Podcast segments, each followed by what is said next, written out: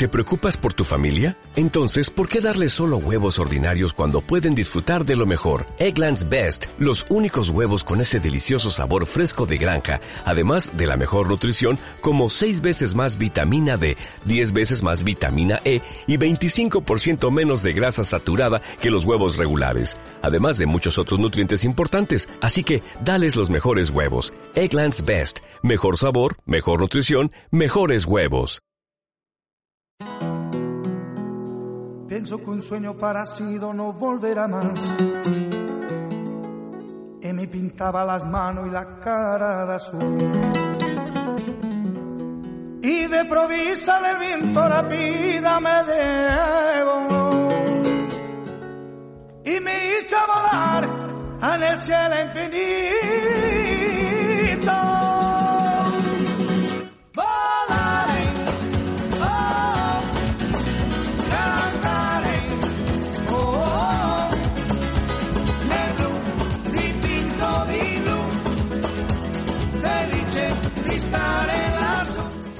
Hola, ¿qué tal? Bienvenidos a Dos y un Destino, el programa de viajes de Clear Radio TV, la radio líder en Internet. Una música dulce tocada solo para mí. Hoy estaremos con Bernardo Muñoz Angosto, consejero económico comercial de la Embajada de Perú. Hola, buenos días, Bernardo. Muy buenos días y qué gusto estar con ustedes. Y también nos acompaña Lara Villanueva, que aunque no va a intervenir, nos va a saludar. Hola, buenos días.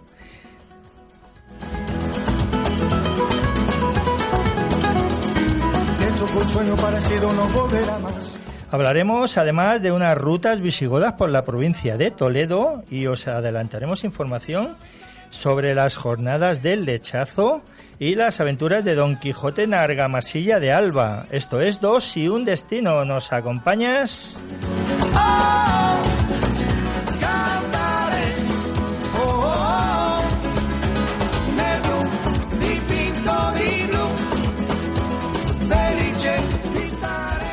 Bueno, comentaros lo primero que nuestra compañera María no puede estar con nosotros porque tiene algún problema en su retina y estaba en el médico. Esperemos que no sea nada. Aquí intentaremos capear el temporal, que bueno, no va a ser agradable con Bernardo y, con Raquel aquí sentada. Uy, Raquel Lara, perdón. Aquí sentada a nuestro lado. Bueno, pues como empezamos siempre vamos a comentar un poquito este puente largo que ha terminado con las mallas eh, que han estado por media, media España. Eh, la Feria Medieval del Álamo se hizo eh, ya en bastantes ediciones. Es una feria que funciona a las mil maravillas y que este año, bueno, pues elegí ir por la tarde-noche porque íbamos a ver un concierto, concierto de Corvus Corax, que luego eh, la verdad, como me encantó, pues os voy a poner un- un- una canción de ellos que casi la estoy oyendo ya, ya de fondo. Pues vamos a escucharla primero.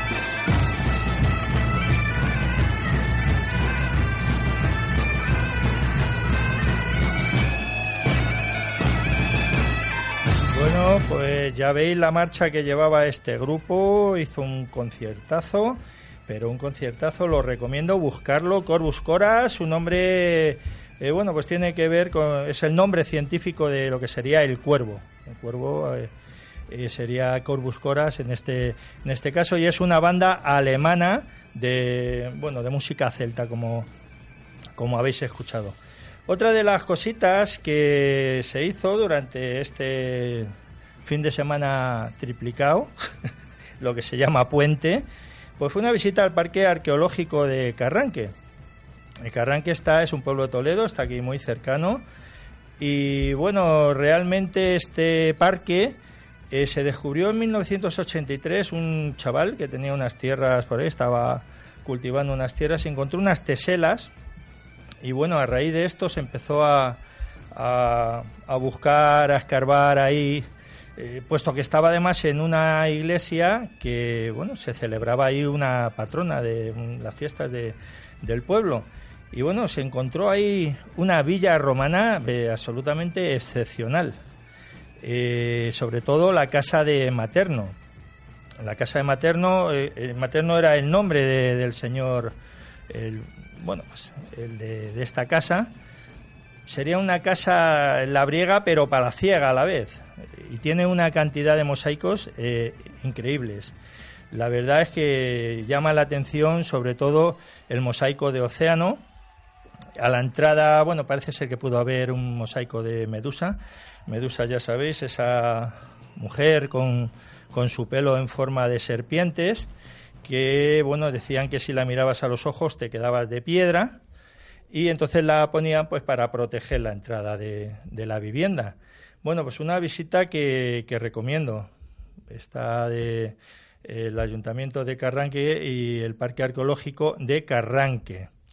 Bueno, pues vamos a, comenzar, vamos a comenzar eh, a hablar con Bernardo y con Bernardo vamos a hablar de Perú. Buenos días de nuevo, Bernardo. Muy buenos días y qué gusto tener esta oportunidad de estar con ustedes. Pues sí, vamos a un poco a descifrar, eh, bueno, eh, háblanos un poco de, de Promperú en general.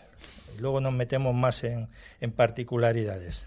Nuestra idea central es poder compartir con ustedes nuestra experiencia como país. Nuestra idea central es enfocarnos un poco a dos aspectos fundamentales, que es el tema del turismo y las exportaciones. Y hablamos de dos temas que hoy en día están, digamos, son muy conocidos y están muy de moda. Hablando de moda, yo siempre tengo que tener cuidado porque mucha gente te dice tu país está de moda. Y lo que nosotros decimos es, lo último que queremos es estar de moda. Queremos ser una tendencia. Y para eso estamos trabajando muchísimo. Entonces trabajamos un poco lo que es el turismo gastronómico y la gastronomía comercial que son dos aspectos interesantes. Entonces, como país, nosotros tratamos inicialmente de vender como una marca, una imagen país. Y a raíz de eso empezamos a hacer submarcas, productos, y hemos visto que parte de la estrategia de comunicación viene de la mano con una línea puntual. La estrategia es posicionar marca, la estrategia es posicionar producto, la estrategia es posicionar destino.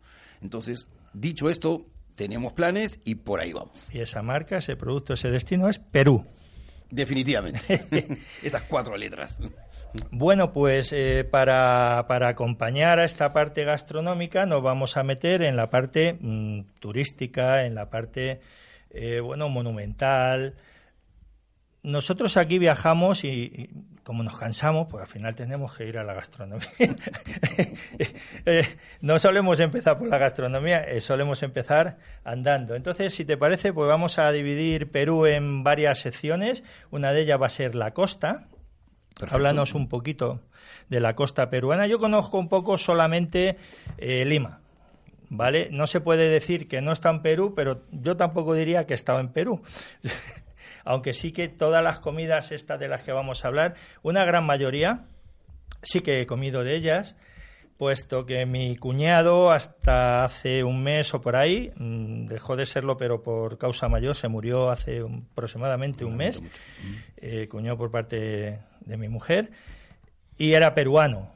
Entonces he comido en muchos sitios peruanos, mucha gastronomía peruana. Me suena, me suena de algo la, gastronomía. Bueno, bueno, vamos a la costa. Perfecto. Situanos un poquito. Nosotros tenemos más o menos unos 3.000 kilómetros de costa. Y a la mitad está Lima. Entonces yo dividiría el norte, el centro y el sur. Como ustedes bien saben, estamos, digamos, en una posición geográfica muy interesante. ¿Por qué? porque estamos debajo de la línea del Ecuador, ¿no? Debajo de la línea del Ecuador, pero es un trópico seco. ¿Qué quiero decir? tenemos las condiciones tropicales, pero no llueve. Entonces tú tienes unas zonas desérticas que tienes, por supuesto, acceso al agua a través de las diferentes cuencas, ¿no? Pero lo interesante de todo esto es que tienes un clima que te ayuda muchísimo. Entonces, a raíz de eso es que conseguimos productos muy interesantes. A esto le sumas el tema de nuestra costa. Y aquí viene la parte central. Tenemos mezclas de diferentes culturas. Entonces, nosotros cuando hablamos de la cocina peruana, es una mezcla cultural. ¿Qué quiero decir? Teníamos a los incas y los pre-incas con sus propias comidas, con sus propios productos, pero a eso le sumas la llegada de los españoles. Por supuesto que influenciaron muchísimo y empezaron a fusionarse. A esto le tenemos que ir sumando la llegada de los africanos, la llegada de los chinos, la llegada de los japoneses. Y lo interesante de todo esto es, todos estos inmigrantes que llegaban aportaban su cocina y era integrada a nuestra cocina nacional. Entonces, por eso es que tenemos el chifa, que es chifa, según los entendidos, es comer comida en chino. Esa es la influencia china. Tenemos la, la línea de Nikkei, que viene a ser la segunda generación japonesa. Y, por supuesto, también la influencia criolla africana. Entonces, tenemos esa mezcla cultural expresada en diferentes cocinas, en diferentes comidas, en diferentes productos, y esto se refleja en especial en la costa. ¿Por qué? Muchas de las personas que vinieron iban a trabajar en los campos de cultivos, pero también muchos quisieron trabajar en la selva y en la sierra, cosa que son, digamos, muchísimo más complejo cuando estás a 4.000 metros de altura. Entonces, toda esa gente que vino a trabajar en ciertas obras, en la construcción del ferrocarril, en la minería, etcétera, terminaba quedándose en la costa. Por eso que hay zonas en la costa, por ejemplo, al sur de Lima, hay una zona de una población oscura, negra, que tienen excelente música y excelente comida. Así tiene zonas en el norte y así tiene zonas en el sur. Entonces, cuando hablamos de la costa, hablamos de Lima, que está concentrado, pero tenemos en el norte mucho del tema de pescados, en el centro Lima con toda su cocina criolla y en el sur tenemos todos los granos andinos que juegan un rol muy importante y entre ellos el maíz. Efectivamente, bueno, estamos en la costa y tenemos eh, la cocina marina y la criolla. Y claro, aquí destaca el ceviche, conocido por el mundo entero, pero también está el tiradito, que es una variedad del ceviche o vamos a ver dónde, dónde están las diferencias, porque a veces en algunos sitios dicen que no, es que el tiradito no lleva cebolla, pero es que a veces el ceviche tampoco se la echa. Entonces, ¿dónde encontramos esa, esa diferencia? ¿Nos la puedes tú aclarar un poco? Les cuento un poco un resumen de las muchas ideas y muchos puntos de vista. Aquí hay que generar un tema interesante y enfocalizarnos en el tiempo. Hablemos de los pre-incas. ¿no? Hablemos de Chicama, hablemos del norte del Perú. Pues resulta que en Chicama hay unos caballitos de totora. Estos caballitos de totora son unos, unas balsitas pequeñas, las que usaban, digamos, los preincas para salir a pescar.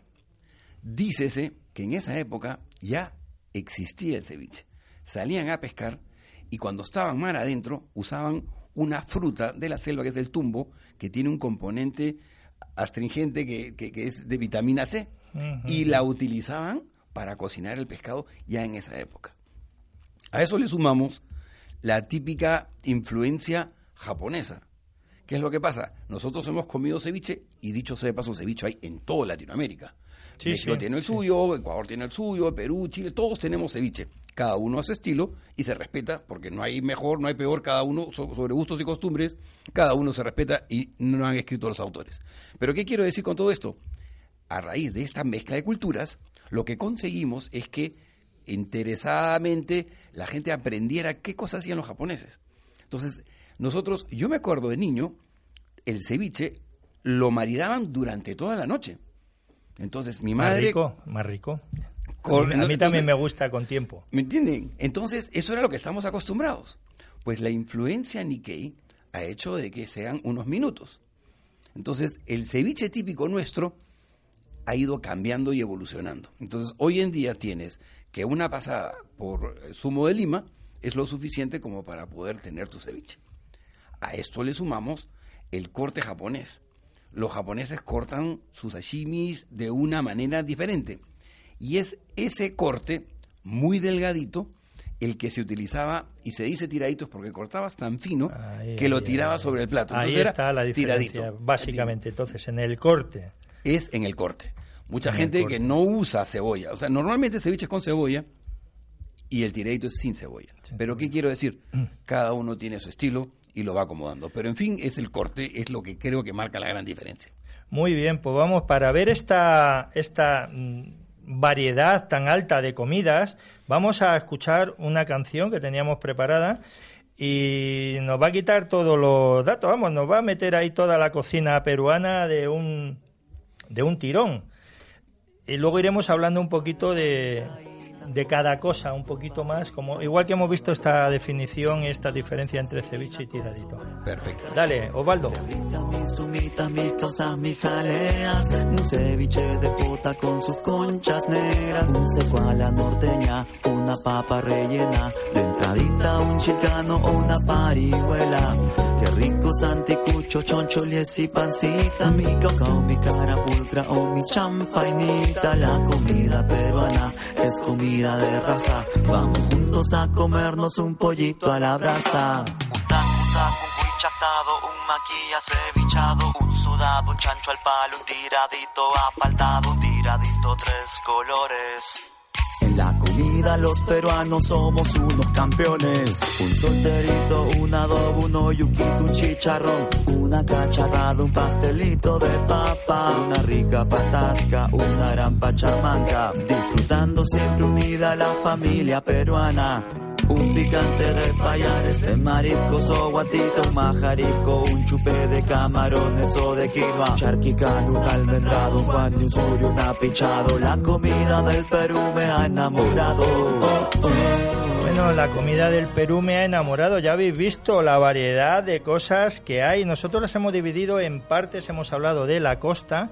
Nos vamos a ir ahora un poquito a la sierra. Vamos a hablar de esos pueblos de sierra que nos podemos encontrar, de qué podemos a nivel turístico visitar en la sierra y qué podemos comer. Ya os anticipo que la papa aquí va a estar muy presente. Perfecto. Cuando hablamos de la sierra, hablamos del norte, del centro, del sur, pero lo, lo vamos a asociar a unos temas turísticos. Entonces, nosotros tenemos, y lo que mucha gente conoce es el Cusco. El Cusco tiene un valle que se llama el Valle Sagrado. Este Valle Sagrado tiene como, digamos, producto destacado es el maíz. Se habla del maíz gigante del Cusco. Entonces es un país mágico con un grano muy, muy, muy grande. Resulta que tenemos cerca de 45 o 50 variedades de maíz. De maíz. Entonces, ¿qué es lo que pasa? Que en esta zona es donde más se produce el maíz morado. Perdón, el, maíz gigante del Cusco. Del maíz morado hablaremos luego para unos postres, ¿eh? Efectivamente. No te anticipes que hablaremos para unos postres. Entonces, ¿qué es lo que pasa? La comida típica en el Cusco, cuando estás en la plaza de armas, ¿no? Vas a una de las esquinas y tienes a una mamacha, como le decimos, una señora con el traje típico, con un canastón y una olla. Y lo que se acostumbra a comer es un trozo de choclo, como lo llamamos nosotros, que es maíz, con un pedazo de queso fresco. Ese es el típico, la típica comida que nosotros como turistas, como locales, cuando llegamos, empezamos a trabajar con ellos. ¿no? Entonces, ¿qué quiero decir con eso? Es parte de nuestra cultura. Es este maíz que, dicho sea de paso, han intentado llevarlo a otras zonas, pero no han tenido éxito. Entonces son cosas muy peculiares de un microclima con un típico calidad de suelo que ayuda mucho eso, ¿eh? Un poquito como los vinos aquí en España, que necesitan su suelo, su microclima. Eh, no es lo mismo una altura que otra, que le dé el viento de acá o de allá. Efectivamente, la calidad muchas veces anda en esos pequeños detalles. A eso le sumas el típico, la situación que tenemos, que es el tema de la patata, o la papa como la llamamos, que dicho sea de paso, los canarios también la llaman papa. ¿no? ¿Qué es lo que pasa? Que hay 3.000, 4.000 variedades. Entonces, la verdad que uno, si quiere probar diferentes variedades, el lugar correcto es la sierra peruana. Bueno, eh, a ver, Bernardo ha dicho 3.000, 4.000. Hay 5.000 variedades a nivel mundial, pero casi 4.000 las tienen en Perú. Es algo alucinante. Que mm, ¿Nos podrías hacer una distinción entre las papas, la comercial, eh, mm, la otra, para qué sirve, cómo se hibrida o...? Hay muchos Hay, hay muchos de- desarrollos híbridos, hay muchas, digamos, desarrollos de productos. Se han mezclado muchas variedades. Pero yo creo que lo interesante de todo esto es de cuánta papa o de cuántas variedades hablamos que sean realmente comerciales. Porque claro, tú puedes ir encontrando diferentes variedades en diferentes zonas, claro, que van sumando. El tema central es, ¿con cuántas papas puedo contar para poder consumir? Comercial y que no comestibles. Porque en zonas locales se podrá comer, y aunque no sea exportable o llevable a otro sitio, ¿no? Es un tema de producción, es un tema de eficiencia, es un tema de, digamos, de, de- de poder desarrollar el producto. Cuando yo hablo comercial es poder tener disponibilidad de una cantidad de producto como para que tú puedas probar. ¿no? Entonces yo calculo que son unas 50, 60 tipos de, de- de- de papas que pueden estar en diferentes países, perdón, en diferentes zonas, que no necesariamente alcanzan porque son producciones pequeñas. Son mi- microclimas, en microproducciones, en ciertas zonas. Es por eso de que tenemos que tener cuidado a la hora que hablamos de Sí, ello. porque Bernardo, hablamos de cuántos habitantes tiene Perú. 31 millones, 32 millones más o menos. Entonces, estamos bueno, hablando... están concentrados en varias, en varios sitios en Bueno, grandes también. un tercio está en la capital, ¿no? Porque Perú es muy grande. Efectivamente, ¿no? Tenemos es, es muy grande, hay mucho, hay mucho que andar en Perú. un millón doscientos mil metros cuadrados, ¿no? Sí, sí, hay- Kilómetros cuadrados, perdón. hay- hay mucho que hablar ahí. Y efectivamente, entonces, pero aquí lo interesante es cuando uno va a viajar, hay que entender cómo se consumía en aquella época. Y existe, así como existe la pachamanca, que es, digamos, cocer con piedras calientes bajo la tierra, existe la alternativa de hacer lo mismo pero con la patata. Hacen como una especie de cerrito con piedras calientes y se llama la guatia. Entonces pones en diferentes zonas diferentes variedades de patata y se van cocinando a fuego lento.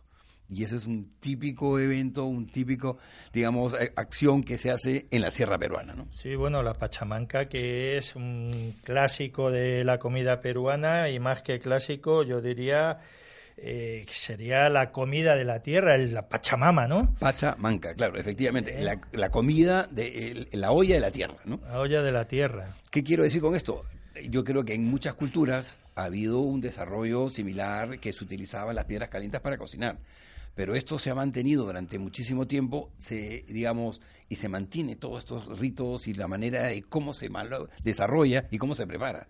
Y para nosotros, el desarrollo de una pachamanca viene con un previo pago a la tierra. Entonces se respeta la tierra, se, re- se, se- se le agradece a los apus, las apus vienen a ser los cerros, antes de cada cocción. Que es a lo que tendríamos que volver aquí en, en esta zona europea, ¿eh? a agradecer a la tierra y no a maltratar de esta manera que estamos maltratando el primer mundo. Vamos a dejarlo ahí con muchas comillas por delante y por detrás. A la tierra hay que cuidarla. Vivimos de ella, hemos perdido un poco el norte, yo creo, ¿no? Con la tierra. Nos ha embelesado los cantos de sirena del dinero, de- del tener, de la tierra. Yo te cuento Si un no hay caso. tierra, Ujú. estamos perdidos. Hay una parte de la sierra donde se cultiva una raíz que se llama la maca, que es un energizante natural. Este producto es pre-inca, ya tiene muchísimos años, calculamos que esto se ha consumido en la época pre-inca hace dos mil años, mil años atrás. Y tuve la oportunidad de estar presente con los productores, con la gente que cultivaba. Y me quedé muy sorprendido cuando me dicen, justo recalcando lo que tú dices, hay que respetar a la tierra. Por supuesto, las partes altas no tienen todos los medios económicos como para fertilizar la tierra, entonces se usa como es. Este producto lo plantan, lo cosechan y después de cosechar no pueden plantar nada, por lo menos uno a dos años. Sí, lo porque que le han aquí se quitado llama barbecho. barbecho, le han quitado toda la energía a la tierra y se le respeta. Entonces van rotando los cultivos. Y lo interesante de todo esto es que se hace ese pago respetado, ¿no? Pero nos explicaban que no le querían poner máquina, máquina para ellos es tractores. Pues resulta que hay toda una teoría donde dice de que si tú entras con máquina, mueves la tierra, cambia su contextura, sus moléculas, su influencia, lo que hace que tu producto sea menos nutritivo. Y ellos respetan eso y trabajan con la chaquitagia, que es el buey con su, digamos, utensilio que usan en toda la vida. Estas son cosas que se respetan y hay que entender y mantener. Eh, muy bien, pues ya nos vamos a nos vamos a alejar un poquito de la sierra y nos vamos a meter pues a la selva. Nos vamos a ir a la, a la selva peruana. Y aquí, bueno, ¿de qué pueblos hablamos? Porque hay dos pueblos indígenas, digamos, donde eh, se pueden hacer rutas eh, con ellos, eh, integrar un poco con, con, la naturaleza y con ellos. creo que no hay mucho más cómo está, está el tema selvático en, en Perú en cuanto a bueno, pues grandes sitios, me refiero a ciudades, que tampoco son grandes, son más pequeñas, y luego esas pequeñas tribus que aún, que aún quedan. Yo voy por partes. Hay dos grandes ciudades que es Iquitos, ¿no? Está Pucallpa, pero también está Madre de Dios. Pero esto viene de la mano con los parques naturales. Pacaya Samiria, hay zonas protegidas donde uno realmente va a ver delfines rosados, donde uno realmente va... ¿Voto? ¿Le llaman allí también voto? No. No, no, no. Voto rosado, eso es en Brasil. En Brasil, ¿no? Entonces, estos, digamos, estas experiencias donde tú tienes una cantidad de aves, una cantidad de reptiles, una cantidad de, digamos, de animales diferentes, que hacen que tengas una experiencia única. Y tienes flora, tienes fauna, ¿no? Entonces, ¿qué es lo que ha pasado? De que se ha desarrollado y se está cuidando todos estos parques naturales. Y estos parques naturales tienen una cantidad de pescados. Yo he tenido la oportunidad de estar en Iquitos, en una zona donde recolectaban, porque parte de la exportación son peces ornamentales. Y habrían en este lugar donde los tenían, digamos, este, seleccionados, por lo menos unas 60 o 50 variedades, eh, diferentes tipos de peces que existen en los diferentes ríos nuestros. Ustedes saben que la Amazonas... digo que hay más. No, no, eh, por eso, seleccionados, ¿no? Seleccionados con ellos. ¿Qué quiero decir? Y esto ha hecho que, por ejemplo, desarrollen un tipo de pez que ayuda muchísimo, que es el paiche. El paiche es un pez de carne blanca que ya lo están desarrollando en cautiverio y que realmente está desarrollando muchísimas zonas. Entonces tú tienes que no solamente es, digamos, los pescados, ¿no? Es el paiche, sino también las frutas. ¿No? Tenemos frutas exóticas que todavía no hemos desarrollado y tenemos mucho por hacer. Entonces, cuando hablamos de nuestra gastronomía por zonas, creo que hay que entender a profundidad cada una de las zonas y ver cómo las comercializamos, porque esto tiene que ser comercial. Sí, desde luego los jugos en Perú y en toda Sudamérica es, eh, están al orden del día, se lo bebe uno por litros, porque la verdad es que la variedad es inmensa, puedes estar todo el día y vas tomando uno, otro, otro, y al final te, te encuentras que has probado un montón de frutas que la verdad es que son, son fantásticas. Yo eh, ¿Te vas a los mercados y quedas alucinado con la cantidad de productos que no conoces. Sí, sí, sí. Porque vas viendo la carambola, el camucamu. Doy fe, Y aparte, en Iquitos hay una colonia guacamayos rojos que es súper visitada, es uno de los sitios... Eh, yo es que, bueno, las aves eh, lo que más me, me, priva de estos espacios y entonces la colonia de guacamayos eh, rojo sobre todo, también hay amarillo y hay otro tipo, que van allí, como sabes, a coger sales. Efectivamente. Van a coger sal de la tierra porque es lo que les, lo que les falta. Y se, juntan allí por, por bandadas increíbles. Recomendable absolutamente eh, todo Perú, pero bueno, yo la selva la verdad es que me encanta. Dicen que es peligrosa, eh, luego vas por allí no oyes nada. Si se te tira algo encima ni te enteras. O sea que tampoco hay que darle más, más Ahí, lo bonito es hacer un paseo nocturno. En el paseo nocturno lo que haces es vas en el río y lo que te llama la atención es de repente vas mirando en esta oscuridad, vas viendo cosas que brillan. los puntitos que brillan, que vienen un montón de animales, ¿no? Y lo otro interesante es te echas a dormir y e intentas dormir. Hay tanta bulla, bulla es, trata de reconocer cuántos diferentes animales monos aulladores se están manifestando. Es una cosa impresionante. Jaguar se puede oír, sí, sí. Tienes de todo tipo de animales. Entonces, ¿qué quiero decir con esto? Es algo diferente, que es lo que uno busca. Porque uno busca la experiencia. No quiero hacer el checklist, eso de ya lo vi, sino es sorpréndeme. Y parte de lo que nosotros podemos hacer es presentar un país que puede sorprender. Bueno, pues eh, entre esas sorpresas tenemos el Juane. Efectivamente. El Juané, que es una de, parte gastronómica de la selva.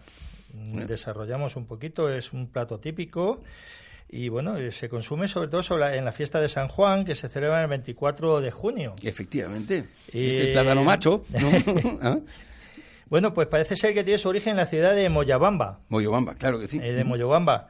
Eh, cuéntanos la base del Juané. Es hecho de, de, de, de, un plátano, le dicen el plátano macho, y lo que hacen es, digamos, hacer como una especie de tarta, una tortilla, como base para el plátano, digamos, que se usa en sus hojas de, del mismo plátano. Entonces, y las van rellenando de diferentes maneras, y cada zona tiene una, digamos, una diferencia, una peculiaridad, pero creo que la base genial es el plátano aplastado, chancado, como usándolo como una, una, una masa que utiliza para diferentes productos que cada uno lo utiliza. que, viene a ser un poquito también arroz, lo que es gallina, eh, un poquito huevo cocido. O cada uno le echa un poquito a, su gusto, ¿no? Ahí la base Digamos. es este plátano macho. De ahí vas viendo un poco, le pones cerdo, le pones gallina, le pones cebolla, le pones huevo, diferentes productos. Lo cierras y, lo cierras y lo cocinas, efectivamente. Eh, muy bien, pues eh, vamos a ir, vamos a dejar un poquito Perú, nos vamos a ir un poco a las rutas visigodas por la provincia de Toledo y luego vamos a continuar otro, otro poquito con, con Perú. Vamos a hablar del tacache, de la cecina, eh, un poquito, y la cara. Capapulcra. Carapulcra. Carapulcra. Carapulcra. Y algún postre. ¿Y en qué sitio los podemos encontrar? Pues mirar, ¿Dónde nos vamos? Con Mago de Oz.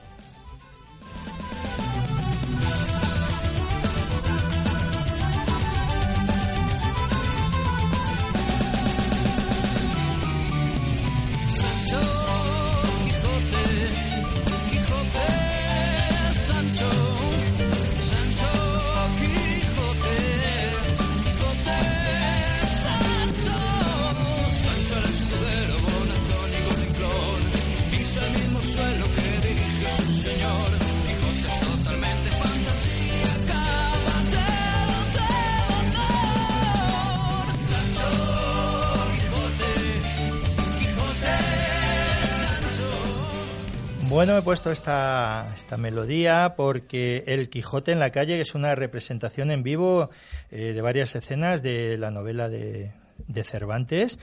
Eh, pues en Argamasilla de Alba, el próximo 8 de junio, tendréis ocasión de poder ir a verlo in situ, en vivo, allí, ¿Eh? ¿eh? cuenta con la participación de cientos de vecinos, bueno, pues de todas las edades, ya sabéis cómo son estas cosas populares, que de pronto se hace una vez y se va ampliando. Y bueno, mm, para conocer sobre todo muchas cosas del Quijote. Eh, esta sería la décima edición y ahí os queda la, la, entradita para que lo sepáis. Apuntaros vuestra agenda, 8 de junio en Argamasilla de Alba. Y ahora vamos a hacer unas eh, rutas visigodas por la provincia de Toledo, que me parece súper interesante eh, la parte visigoda de, esta provincia. Y vamos a empezar en Sonseca con San Pedro de la Mata, que San Pedro de la Mata es un conjunto monacal eh, visigodo del siglo VII. Bueno, segunda mitad en este caso del siglo VII es un conjunto muy interesante, aunque eh, digamos que está un poquito de, de ruido, son más eh, ruinas, pero se ve perfectamente lo que lo que fue este conjunto este conjunto monacal eh, que tiene planta cruciforme con ábside rectangular de tres cámaras. Esto es muy importante, ahora veremos por qué. Y tiene una serie de habitaciones justapuestas en la zona central y a ambos lados del ábside, así como en la zona sur que es, eh, por todas estas características, es por lo que se tiene como un edificio de tipo monástico. Eh, la capilla mayor es de época alto medieval y en las excavaciones se detectaron una cabecera triple con espacio intermedio. esta cabecera triple es muy, muy, muy escasa en España. digamos que junto con San Pedro de la Mata tendríamos San Juan de Baños en Palencia, y Santa Lucía del Trampal en Alcuéscar, en Cáceres, el pueblo de Alcuéscar, que está muy cercano al pueblo de mis padres, a Torrequemada, es un sitio al que suelo ir, y aquí os voy a hacer otra recomendación. Eh, no sé exactamente los días, pero entre julio y agosto mm, os invitaría a que lo buscarais porque la verdad es que no, no, no he tenido tiempo ni, ni recuerdo las fechas, pero entre julio y agosto en Santa Lucía del Trampal se hace una misa mozárabe. Una misa mozárabe a la que acude un coro de unas 30, 40 personas, que es algo espectacular de meter en esta, en esta, en esta iglesia ermita, bueno, que algunos eh, dicen eh, basílica, o sea, imaginaros la importancia que tenía eh, Santa Lucía del Trampal. Y allí se hace este rito mozárabe que para que tengáis una idea, digamos el rito cristiano en la misa, lo que ensalza es la pasión y muerte y crucifixión de Cristo, es decir, el sufrimiento. Y sin embargo, la misa mozárabe lo que ensalza es la resurrección y la vida. Eh, en ese aspecto es muy, muy diferente. Bueno, dejamos Cáceres, nos vamos, seguimos en la provincia de Toledo y nos vamos a los hitos en Orgaz. Eh, es un complejo aristocrático, residencial, eh, está situado a unos 5 kilómetros de, de Orgaz, pueblo que también que también os, recomiendo. Eh, esta visita se puede hacer de manera libre. Es un yacimiento que está, eh, bueno, pues no está explotado, digamos, a nivel turístico, con pago de, una entrada o tal. Se puede hacer cada uno, cada uno por su cuenta. ahora nos vamos a otras un poquito ruinas, que serían las de Guarrazar, o sea, lo que ahora sería el actual Guadamur, que también el castillo que tiene es impresionante. Y bueno, eh, Guarrazar o Guadamur se hizo mundialmente famoso en 1858, ya que ahí se descubrió uno de los mayores tesoros que se han encontrado en Europa.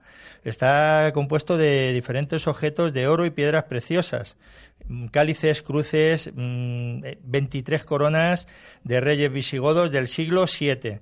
Eh, la verdad es que vale mucho la pena este ir al centro de interpretación del tesoro de Guarrazar y mm, bueno, pues ver las excavaciones arqueológicas que se desarrollan allí. Y ahora nos vamos con la joya, una auténtica joya. Eh, tuve el gusto de conocer Santa María de Melque hace muchísimos años, muchísimos, hablo de más de 30 años que estuve por primera vez Santa María de Melque. Estaba dejada de la mano de Dios, vamos a decir.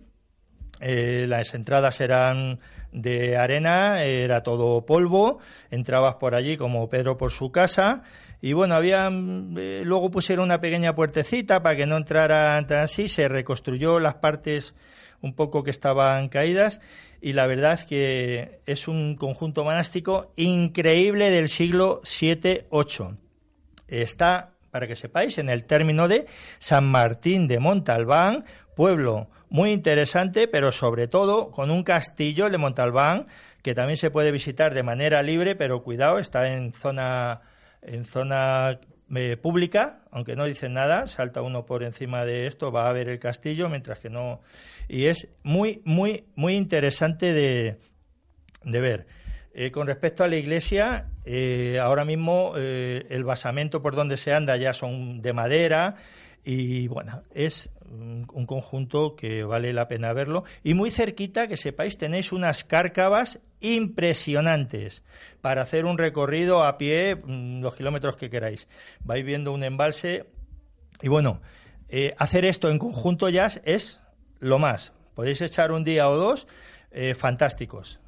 Eh, dicen las malas lenguas que la iglesia Santa María de Melque se comunicaba con el castillo. Bueno, ahí lo dejamos. Nos vamos a, ir otra vez de nuevo a Perú y vamos a seguir hablando con Bernardo pues de las cositas que nos van quedando. Estábamos en la selva hablando del Juane y vamos a entrar otra vez pues con la música de la comida peruana.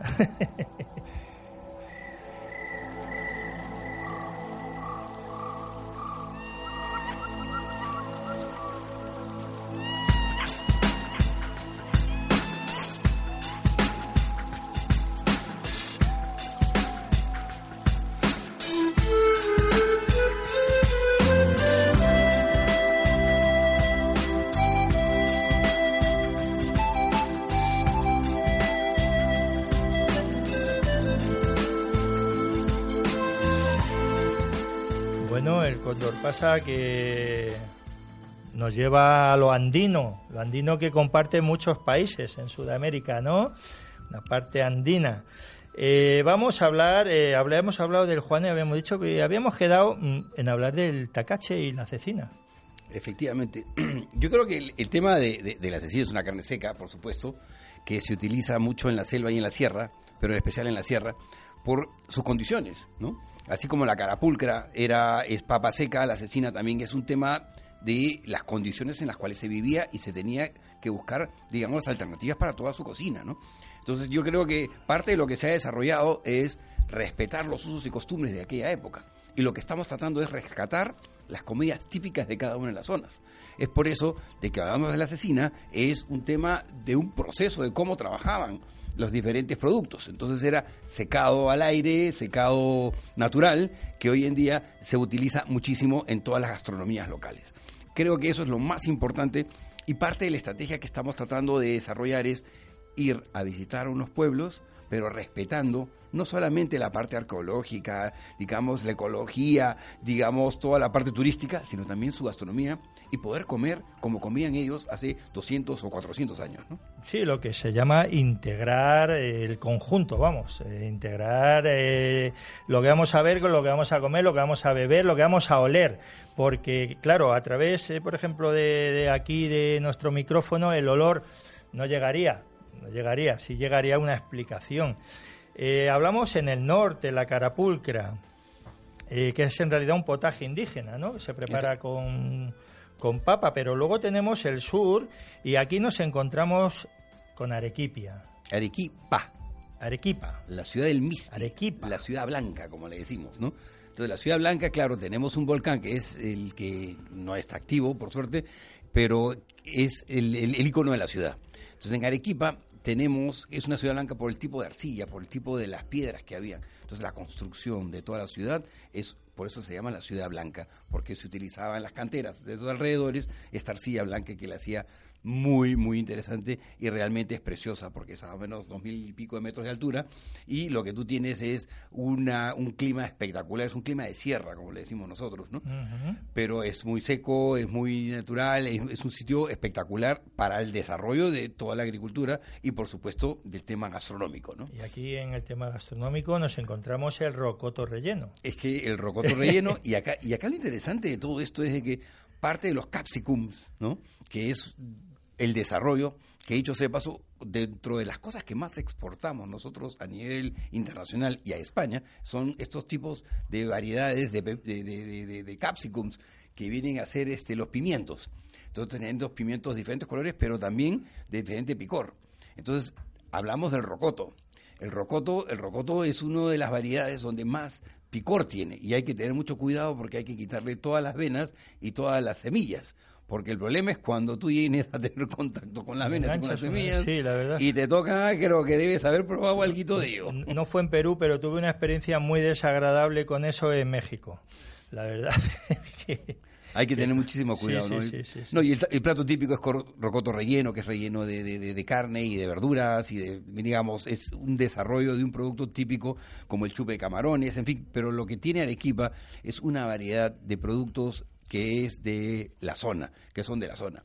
Y parte de la estrategia país es no solamente ver la ciudad, sino también ver su gastronomía y sus productos. Y no hemos, hecho referencia al ají. Y esto es parte de Cuando hablamos de los ajíes, acá lo interesante es que todos pertenecen a una misma familia. Por eso hablo de los capsicums.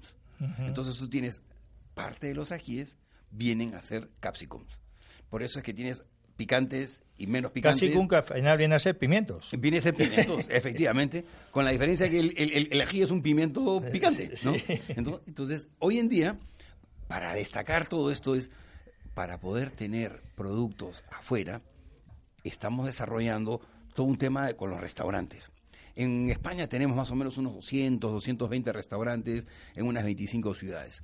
Y lo que tratamos de hacer es elevar la calidad, porque muchos de estos restaurantes son para la gente local, para los peruanos que vivían acá, que todos están mejorando su calidad. Y la idea central es que tengan la mejor calidad de producto. Porque cuando empezamos a hacer la estrategia país de poder posicionar la gastronomía, que aquí me gustaría hacer un pequeño paréntesis, fue en el año 2004, en un evento en el Ritz que José Carlos Capel conoció a Rafael Piqueras, uno de nuestros grandes chefs.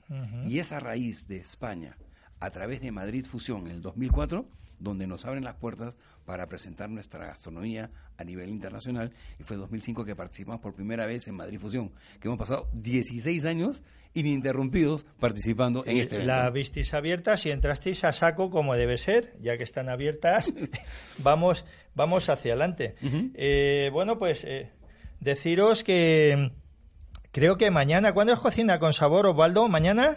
Mañana creo que tienen un chef peruano. Luis Barrios. Luis Barrios. Bueno, pues ya sabéis, tenéis una cita en Cocina con Sabor mañana con Luis Barrios que os ahondará un poquito en... Porque nosotros aquí lo que estamos haciendo es hablar de, del Perú visitable y del Perú comestible. Lo vamos relacionando un poco todo. Nos vamos a ir un poco al pastel de papa. Pastel de papa, que bueno, vistas las cantidades de y variedades de, papa que hay, pues eh, no podía faltar un pastel de papa. Eh, y luego un poco la, la, fusión, la influencia japonesa y china. Perfecto. Nosotros cuando hablamos del pastel de papa es muy diferente a lo que ustedes utilizan como la tortilla, ¿no? Claro, por eso lo queremos explicar aquí. Y se utiliza, se, se, utiliza bastante, pero acá lo, lo, lo que quiero destacar es, por ejemplo, no es un plato típico. No lo utilizamos ¿no? como uno de los platos más digamos, consumidos. De chico lo hemos consumido, ¿no? Pero a la hora que estamos tratando de ver cómo nos enfocamos, es parte de lo que comunicamos. Como tenemos tantas variedades de papa, por ejemplo, la papa amarilla, es una variedad que utilizamos muchísimo para todo tipo de, digamos, de productos, ¿no? Entonces, nosotros el puré, las comidas que acompañan, es más, las salsas que utilizamos para con las papas ayuda mucho. Por eso que el pastel de papa se utiliza bastante y es enfocado en un tipo de variedad de papa muy de la zona de Huancayo, ¿no? Y la parte superior. A esto le sumamos que todo el desarrollo de la comida china y la comida japonesa ha hecho que tengan vertientes muy claras. Cuando hablamos de la comida Nikkei, hoy en día uno de los mejores restaurantes peruanos a nivel mundial es un restaurante peruano, ¿no? De Misha, que es comida Nikkei. ¿no? Está dentro de los, eh, de los 50 best, creo que está en el número ahora el 5 o el sexto, ¿no? ¿Qué quiero decir? Que se han posicionado con este tipo de comida. Y a esto le sumas la comida china. Para nosotros, los fines de semana era comer chifa. Era usos y costumbres. Y miren lo gracioso, el chifa se comía con una gaseosa nacional que se llama la Inca Cola. La Inca Cola, sí. Aquí la venden también, por cierto, en, Lidl, creo que tienen Inca Cola y en casa de mi cuñado andaba siempre la Inca Cola. O sea que eh, después de comer y de visitar tantos lugares, nos vamos a ir a unos postres. Eh, vamos a volver al maíz, al maíz morado, y con el maíz morado vamos a hacer una mazamorra. Efectivamente. Lo interesante es la antocianina. Estos son estos productos naturales porque el maíz lo han querido llevar a diferentes países. Por ejemplo, los chinos, ¿no? Se, lo llevaron, no les funcionó. ¿Qué pasa? Es, nuevamente, es una zona así como los vinos, ¿no? Y utilizas el maíz morado. Se puede hacer una chicha, que es para tomar, y la mazamorra, que es en base al maíz morado que hay en la sierra peruana, que es prácticamente una compota basada en este producto que lo que el, morado no sale del grano, sino del, de la coronta. Entonces, muy recomendable porque es muy saludable y se usa mucho para el corazón.